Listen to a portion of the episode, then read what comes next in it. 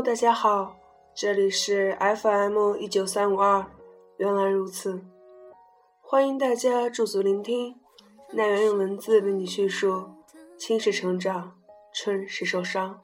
到了现在，还像是个错觉，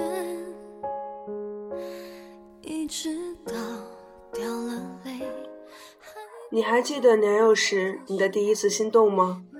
那个叫雷宁的小朋友，那个叫野百合的小朋友，那个叫不出名的小朋友，你不知道他为何喜欢你，你为何喜欢他。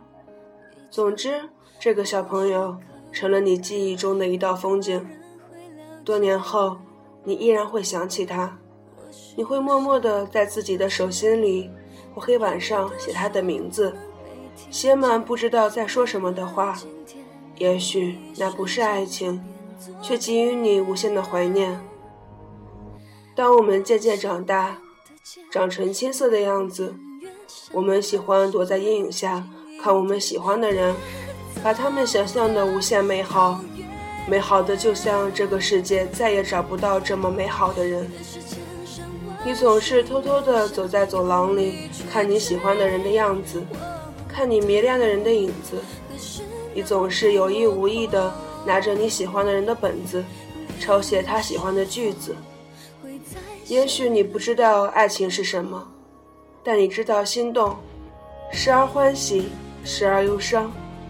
你会因他的一个眼神而欢喜一整天，也会因他的一句话而失眠一整夜。后来，你听说他有喜欢的人了，你难过了好多天。后来，你听说他恋爱了，你失眠了好多夜。后来，你们终于失去了联系，你心里遗憾了好多年。你觉得今生再也遇不到这么好的人了，你觉得再也不会这么爱一个人了。再后来，你读了大学，你爱上了某学院的帅哥，你成了某个班的班花，你成为谁谁谁的女朋友。你们在一起偷吃了亚当和夏娃的苹果，你觉得你们会爱得至死不渝？这时你会发现，你曾经暗恋的人不再是你想象的那般美好。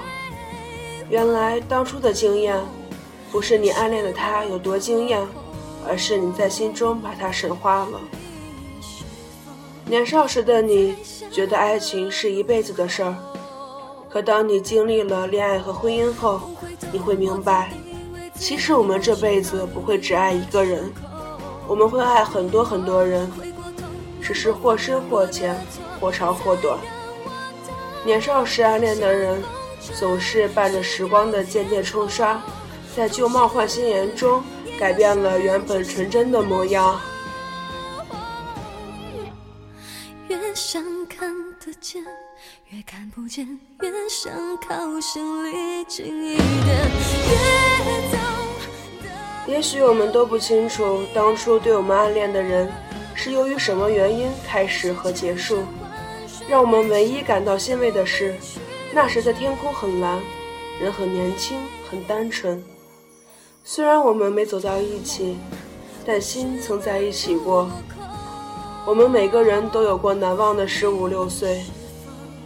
那时的你和我，不过还是个对美好的世界充满幻想的孩子。我们还不懂如何去爱人，我们对人的爱恋还肤浅的停留在感觉上。所谓第一眼就对上的一见钟情的感觉，也许是一种还没有看清楚的感觉。当你自认为的暗恋就是你的生命时，在你暗恋的生命旅程中。你会渐渐的发现，那个让你做梦的人，以及你对你暗恋的人，只不过是一场青春期的误会。有时候，就连你自己都不明白，为何会喜欢一个人。